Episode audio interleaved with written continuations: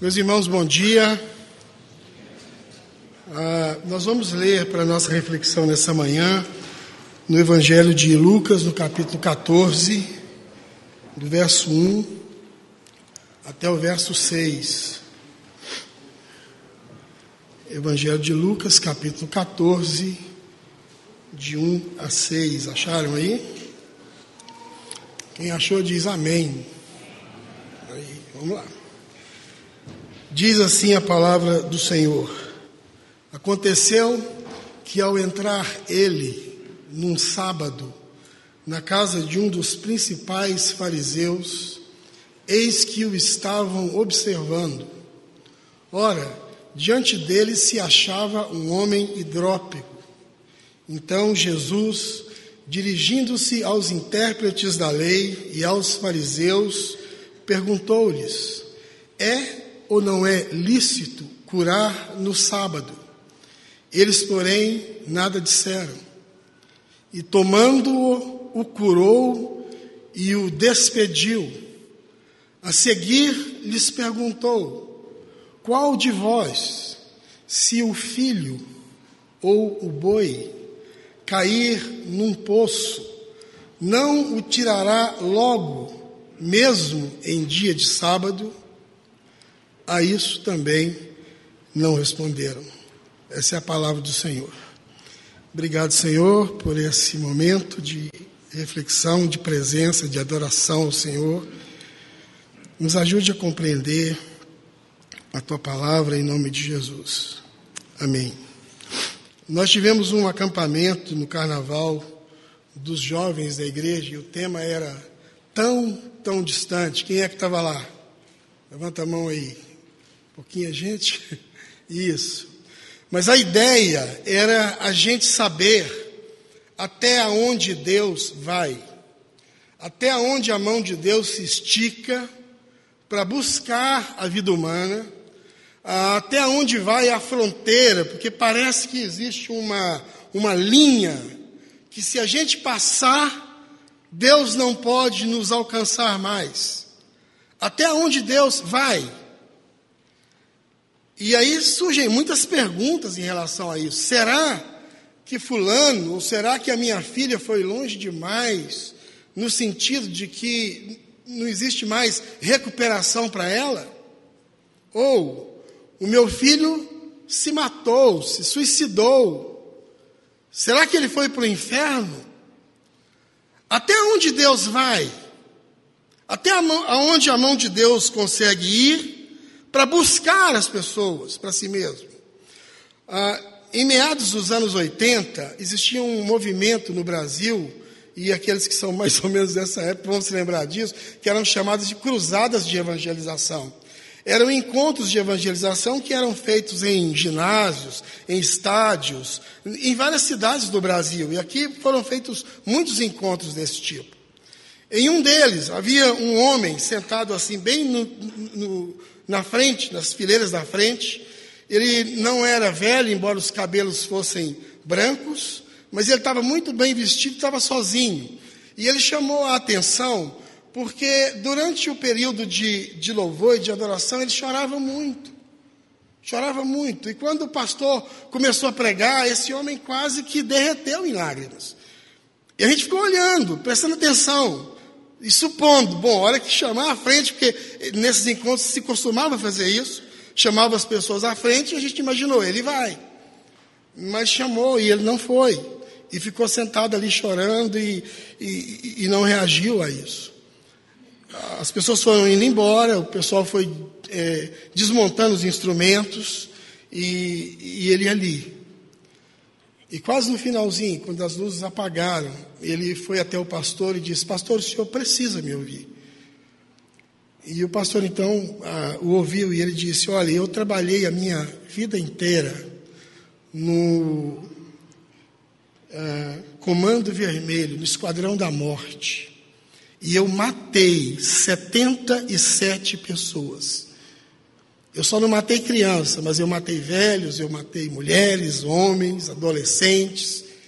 E alguns rostos eu me lembro deles, porque eles sabiam que eu era o matador. Então, quando eu chegava, eles sabiam que a morte tinha chegado, e eu me lembro da agonia e do desespero de alguns rostos. Mas eu estou aqui ouvindo essas coisas e meu coração está apertado. Será que existe saída para mim? Será que existe chance para mim? Até aonde Deus vai? Essa é a pergunta. E nesse texto que a gente leu aqui, Jesus, de uma maneira muito simples, fala sobre isso. Aliás, ah, ah, eu não sou uma pessoa muito inteligente. Vocês podem até perguntar para o pessoal lá de casa. Eu, eu, eu tenho dificuldade de entender muita coisa. Né? Então, quando tem assim jogo lá em casa, que vão jogar algum jogo, eu só jogo quando é individual ou quando está faltando alguém, porque eu demoro a saber como é que quem é o próximo, o que que faz. Então, televisão, série, eles começam a conversar sobre série, e eu começo a me interessar, e eles dizem assim: não, você não, não precisa, você nem vai entender. É muito para sua cabeça. Então eu nem, nem arrisco a entender, porque é muito para minha cabeça, eu não arrisco. Eu gosto de ver filmes é, dublado e legendado, porque vai que eu perco alguma coisa. Então eu, eu entendo, você tá entendendo? Mas de Bíblia eu gosto de ler, de Bíblia eu entendo, e eu acho que é legal né? E eu leio, a Bíblia é minha, eu leio a hora que eu quiser, eu leio escondido deles, eles não precisam nem saber que eu estou lendo. E se eu não entender, eu leio muitas vezes. E, e quando eu não entendo, eu pergunto para Deus, que tem muito mais paciência comigo do que o povo lá de casa. Bom, isso é um desabafo. Estou mais calmo. Então vamos continuar. Mas olha só o que está acontecendo aqui. Jesus foi convidado para comer pão na casa de um fariseu. Só que esse convite não foi assim um convite cortês, não. Isso aqui era uma armadilha. Porque quando Jesus chega, existe lá não só o dono da casa, que é o fariseu, mas diz que eram vários fariseus. E diz também que os intérpretes da lei estavam ali, o povo do conselho, do seminário, do presbitério, aquele povo que entendia de lei. Eles estavam ali e eles queriam pegar Jesus, porque esse povo, se você ler o Evangelho de Lucas mais para trás um pouquinho, você vai ver o tanto de problema que Jesus teve com esse povo. Porque Jesus conversava com quem eles não queriam que Jesus conversasse. Jesus curava aqueles que eles não queriam que Jesus curasse. E quando isso acontecia num sábado, era um Deus nos acuda. Então o que, que eles fazem? Eles chamam Jesus para comer pão, para tomar um lanche, enche a casa de gente do time deles, do pensamento deles, da religião deles, e diz que eles o estavam observando. Diz, diz isso aí. E diz que no meio daquela gente tinha uma pessoa que em dias normais não estaria lá. Diz que tinha um homem hidrópico, uma pessoa com hidropsia, com uma doença que se caracteriza, e os médicos aqui me desculpem, né? Mas que se caracteriza com o acúmulo de, de líquido em determinadas partes do corpo. Colocou esse homem lá. Eu me lembro de uma pessoa assim, nunca vi uma pessoa assim, a não ser onde eu nasci, em Paracatu. A gente era criança, e lá tinha um homem hidrópico. Ele era magrinho, cabelo bem cortado, mas os braços fininhos, o pescoço, e, e, ele tinha uma barriga enorme. E as pessoas da cidade chamavam ele de barriga d'água. Eu nem sabia o nome dele, a cidade era pequena, mas todo mundo conhecia o barriga d'água. Às vezes a gente estava brincando, ele passava e meu pai olhava, barriga d'água, dá tchau para pai, cumprimenta. E a gente achava que isso era legal, oi, barriga d'água. E ele às vezes respondia, às vezes não. Mas era uma coisa horrorosa. Ele abotoava alguns botões aqui, uns dois ou três, e da camisa, e aqui ficava um negócio esquisito, parecia um, um trem horroroso. Eu, quando eu leio esse texto, eu penso nesse cara, não sei se é, mas eu penso nele. Eu acho que é ele, eu parecido com ele, é o único que eu conheço. E diz que esse homem está ali. Não era uma doença que o fazia ficar trancado em casa. Mas não era uma doença também que permitia que ele andasse sem ser percebido. Todo mundo sabia. Todo mundo olhava. Todo mundo dizia: Nossa, coitado.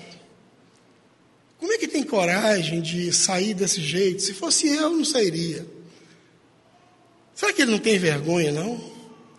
E aqueles mais condescendentes, que eram mais assim, sentimentais, diziam: Nossa, coitado, que coisa estranha. Diz que esse homem está ali. E eles queriam ver o que, é que Jesus ia fazer com esse homem.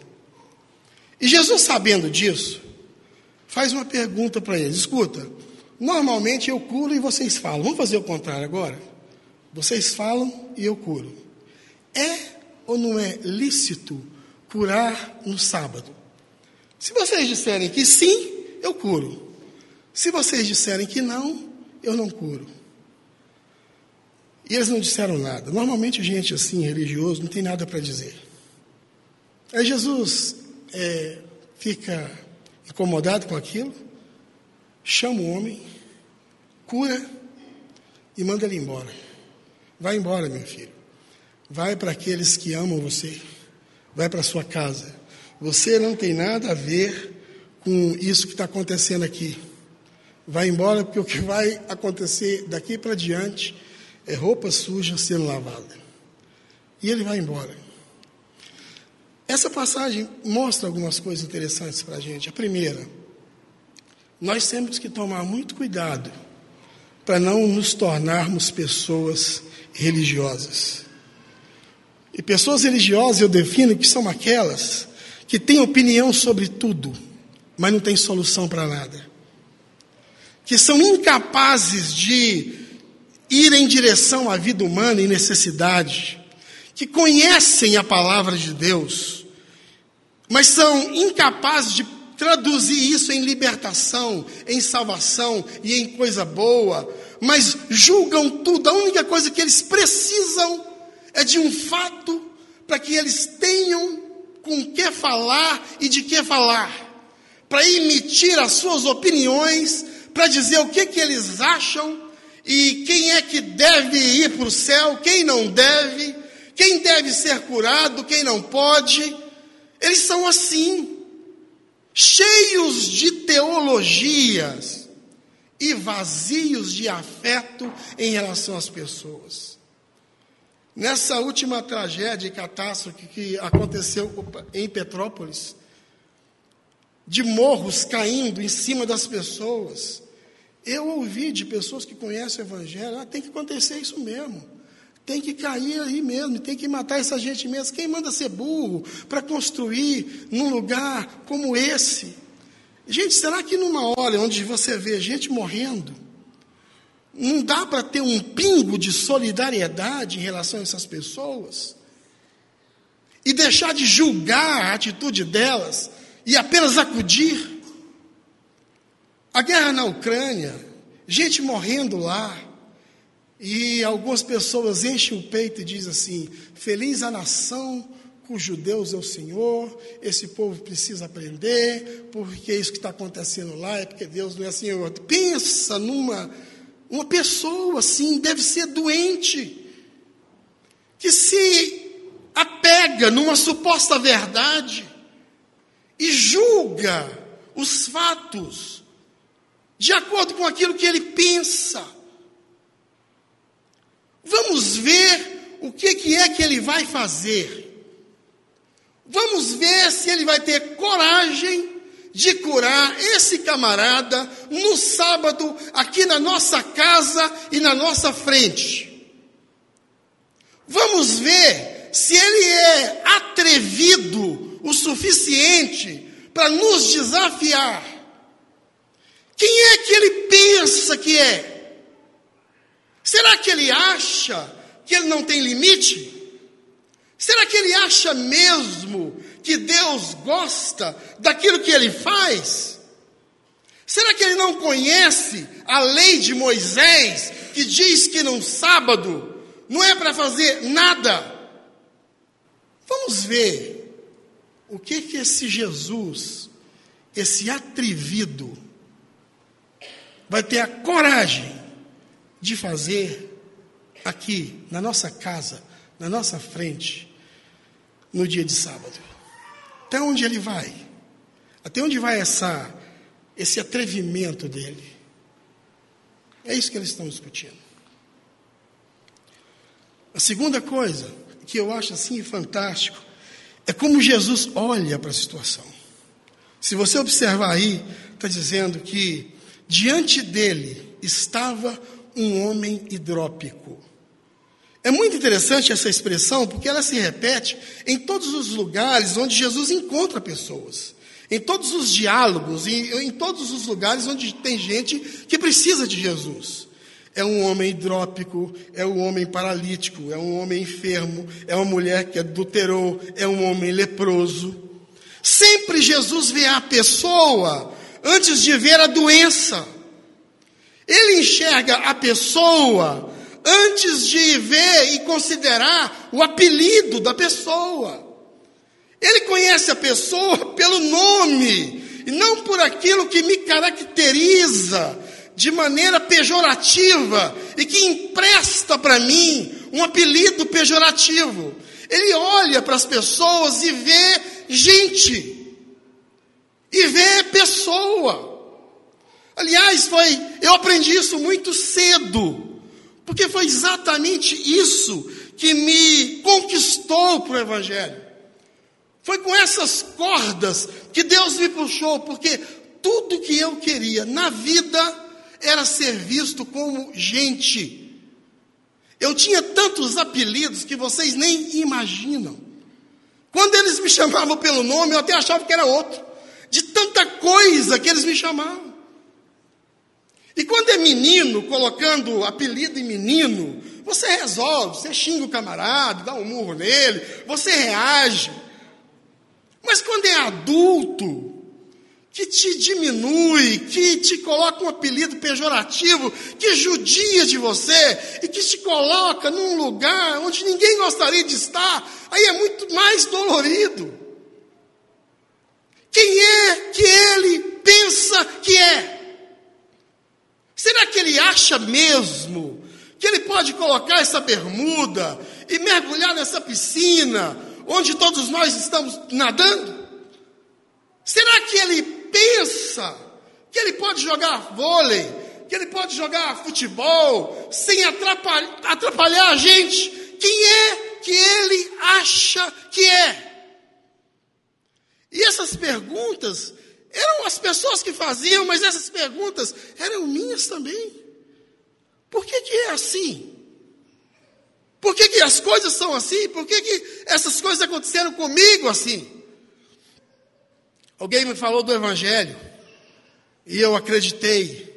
E um dia, lendo o Evangelho de João, eu entendi isso. No capítulo 9, Jesus vem andando com seus discípulos e diz que estava ali um homem cego de nascença. E os seus discípulos perguntaram: Quem pecou, ele ou seus pais, para que nascesse cego? E a resposta de Jesus foi bombástica para aquele povo e no meu coração. Ele diz: Nem ele pecou, nem os seus pais pecaram mas é assim para que se manifeste nele as obras de Deus e eu entendi isso. Eu compreendi isso. Que tudo aquilo que tinha acontecido comigo, o jeito que eu era, cada detalhe, todas as coisas tinham a ver com uma obra que Deus tinha que fazer em mim. Eu entendi isso. E tudo aquilo que era vergonhoso, tudo aquilo que era feio, tudo aquilo que era pejorativo, tudo aquilo que era deprimente, tudo aquilo que, que não fazia sentido, que me feria, cada detalhe tinha a ver com a intenção de Deus a meu favor de fazer uma coisa bonita na minha vida. Eu entendi isso. E ele veio, me deu uma verdade para eu crer uma mensagem para eu pregar. Me deu confiança, segurança, fez paz entre mim e o espelho. Eu consigo olhar para ele sem sentir culpa, sem culpar ninguém e até às vezes elogio ele, dizendo: bicho, você está irresistível hoje. Me deu família, me deu um nome. É interessante quando eu vim para cá, eles começaram a me chamar de Niltinho. A primeira pessoa que me chamou, que eu me lembro, foi a Miriam do Ronaldo. Que nome carinhoso. E depois isso foi andando para frente. E as pessoas foram me conhecendo assim. E cada vez que eu ouvia o meu nome, era a impressão de que eu estava ganhando um abraço, sabe como? Niltinho. Eu gosto desse nome. E sabe de uma coisa, Renê? Quando eu acho que quando Deus está falando alguma coisa a meu respeito lá, Ele usa esse nome. Ele se refere a mim desse jeito. Ele me vê como gente. Ele me vê como pessoa. É por isso que a palavra de Deus ela está fazendo aí em vocês o que ela faz. Ela entra e abre a gente, porque é palavra de Deus falando para a gente. Não importa quem você é, se você é o médico, se você é o gari, se você é o que enxerga, se você é o que não enxerga, o homem, a mulher, o menino, ela vem e entra e abre a gente, porque ela é como uma espada de dois gumes que penetra a ponto de dividir juntas e medulas, alma e espírito, e não há criatura no mundo que não possa ser exposta à operação da palavra de Deus. Ele nos vê como gente, nos trata como gente, nos acode como gente. Eu não vou ficar aqui comendo pão, olhando para a barriga desse cara, não. Eu vou curar ele. Dou a quem doer. Contra tudo e contra todos, no sábado, do dia que for, eu vou curá-lo. E cura. E eu estou vendo isso acontecer muitas e muitas vezes, em cada acampamento que a gente vai, em cada aula de escola dominical, em cada culto, em cada grupo familiar, Deus tratando de gente, falando com gente. Ele nos trata assim, nos chama pelo nome. E por fim, ele diz aqui que só quem ama sabe até onde Deus vai.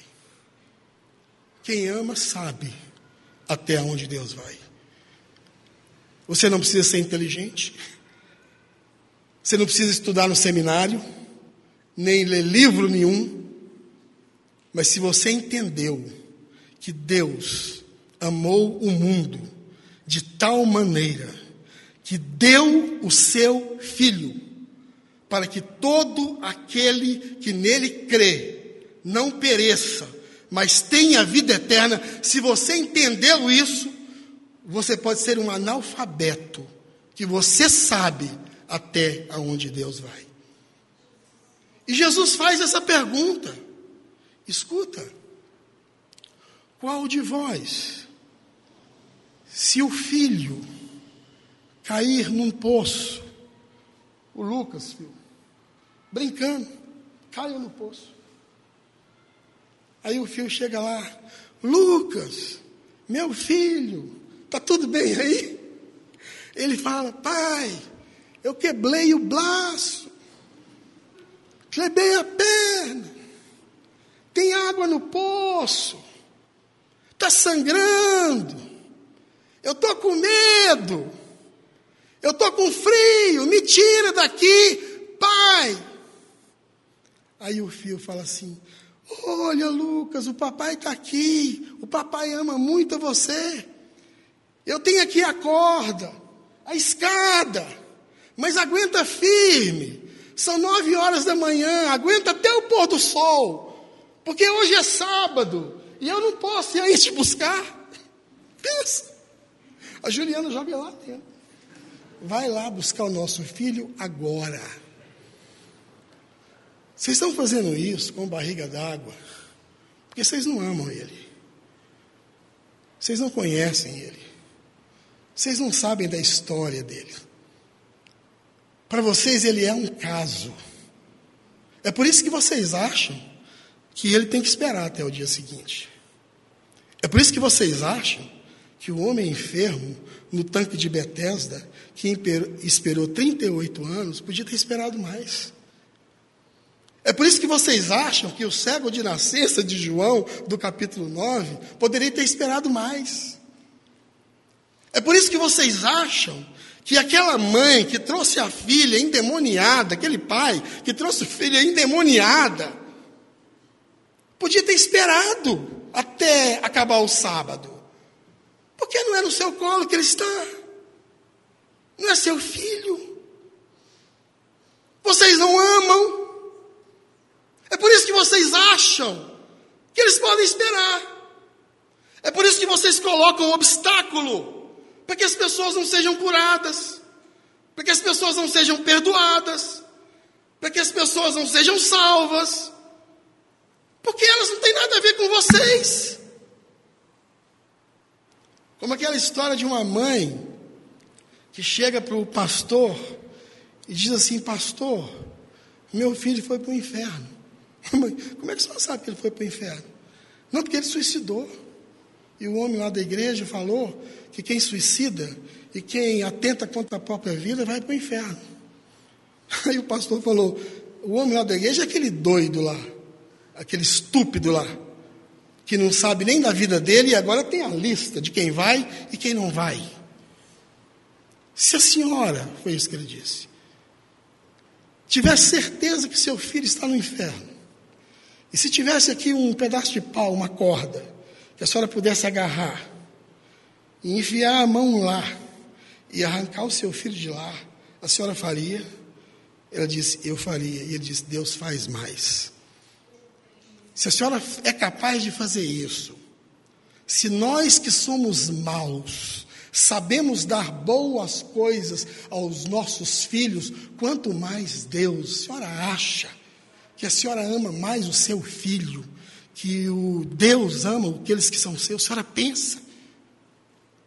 Não existe nada capaz de nos levar para o inferno pelo simples fato que a gente já nasceu lá.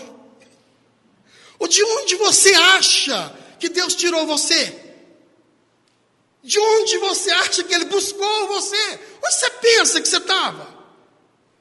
Efésios no capítulo 2 diz que nós estamos mortos nos nossos delitos e pecados, nos quais nós andávamos outrora, segundo o curso desse mundo, segundo o príncipe da potestade do ar, do espírito que atua nos filhos da desobediência, e que éramos, por natureza, filhos da ira, como também os demais.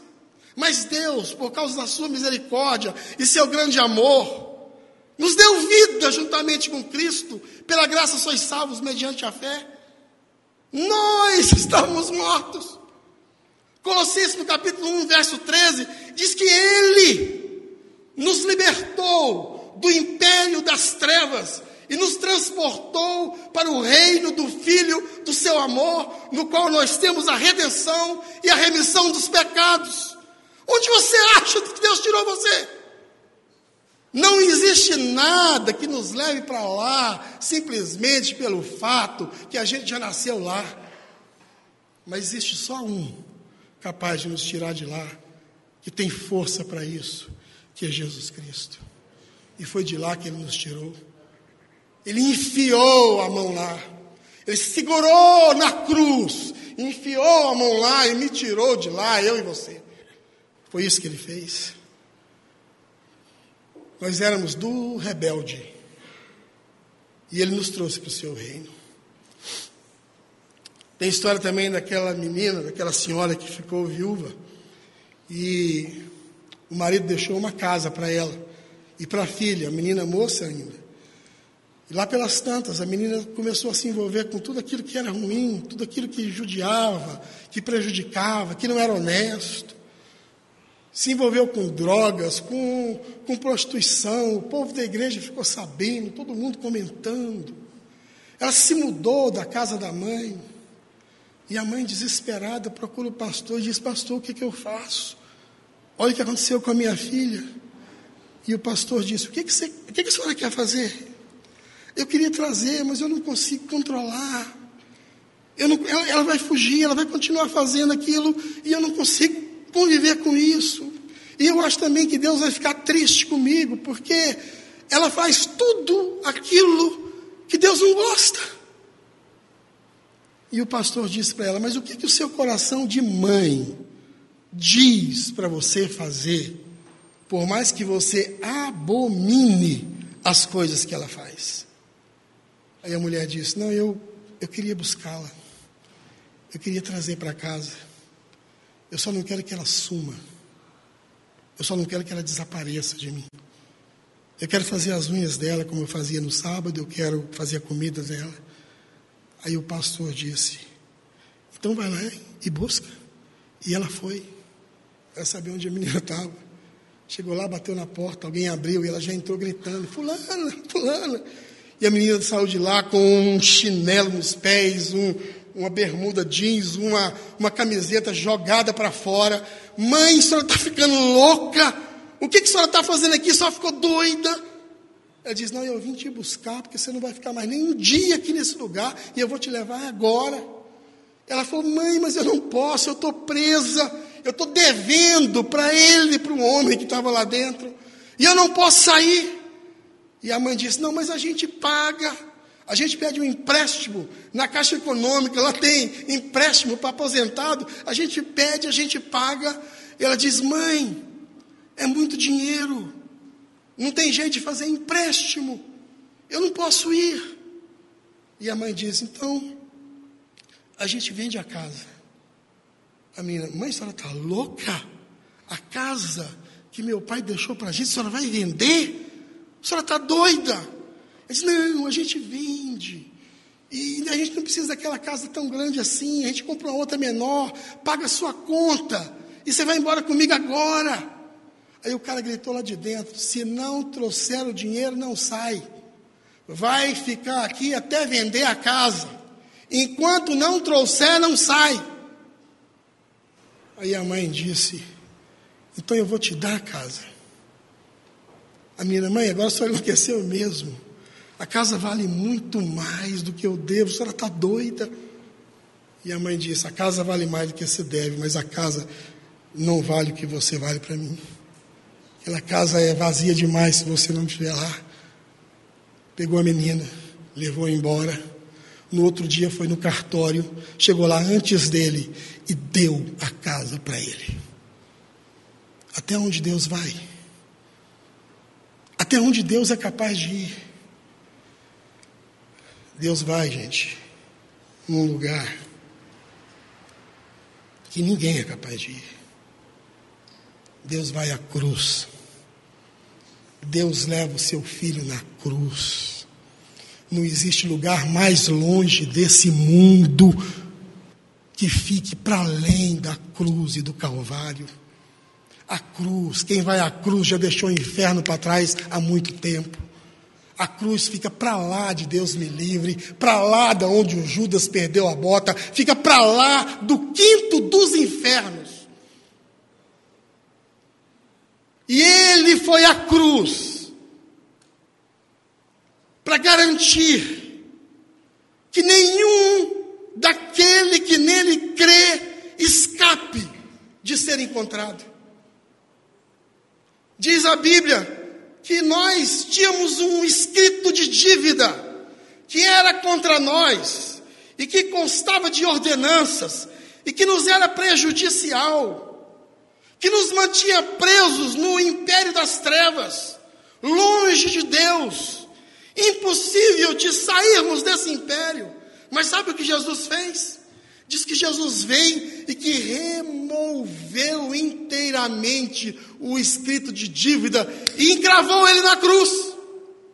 Encravou na cruz. De maneira que não existe mais nenhuma dívida. Está consumado, ele disse. Está tudo pago, ele falou. Não existe mais dívida.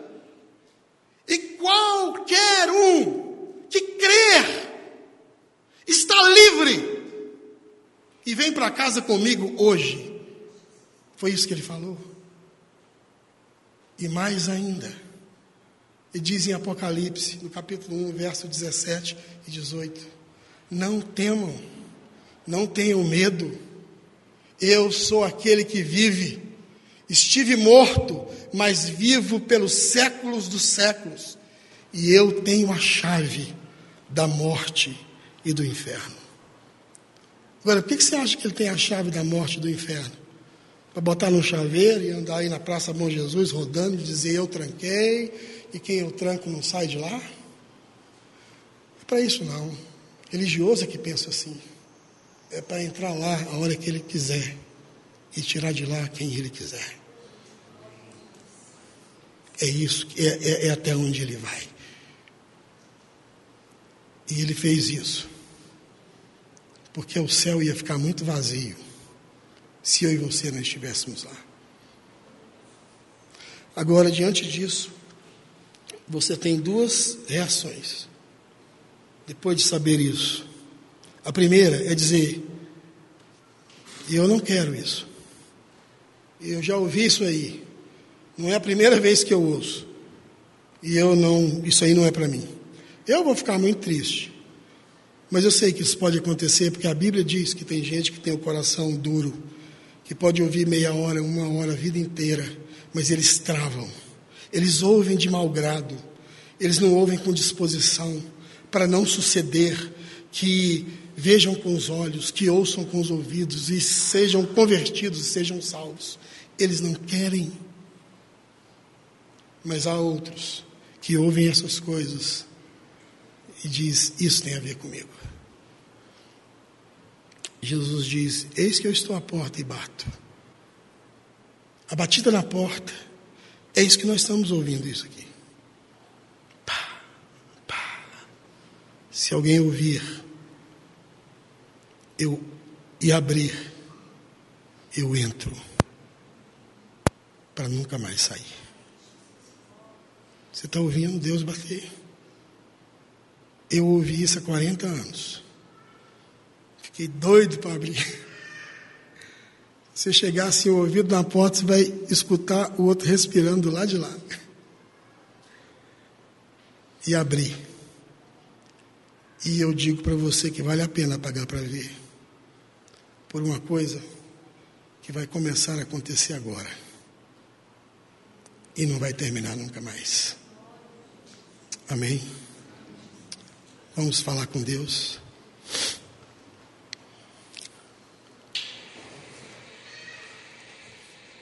Se você ouviu a voz de Deus e quer convidá-lo para entrar no seu coração, se você já fez isso, você não precisa fazer de novo. Mas se você não fez e quer fazer agora, é o momento oportuno. Faz um sinal aí que eu quero orar por você. Tem alguém? que gostaria. Atrás, aqui na frente. Deus abençoe você. Mais alguém? Amém.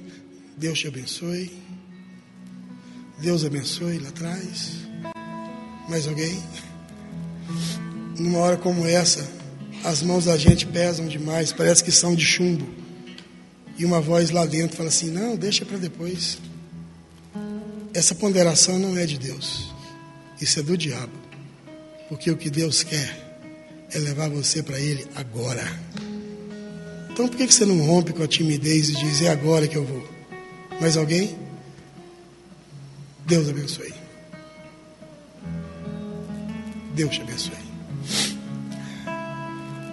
Vamos ficar em pé, sem nos distrairmos. Obrigado, Senhor, por essa manhã, pela visita do Senhor, pelo Teu Espírito Santo que nos conduz na compreensão de toda a verdade, pelas pessoas que abriram seus corações, e nós te pedimos por elas que o Senhor comece a boa obra no coração delas em nome de Jesus. Amém.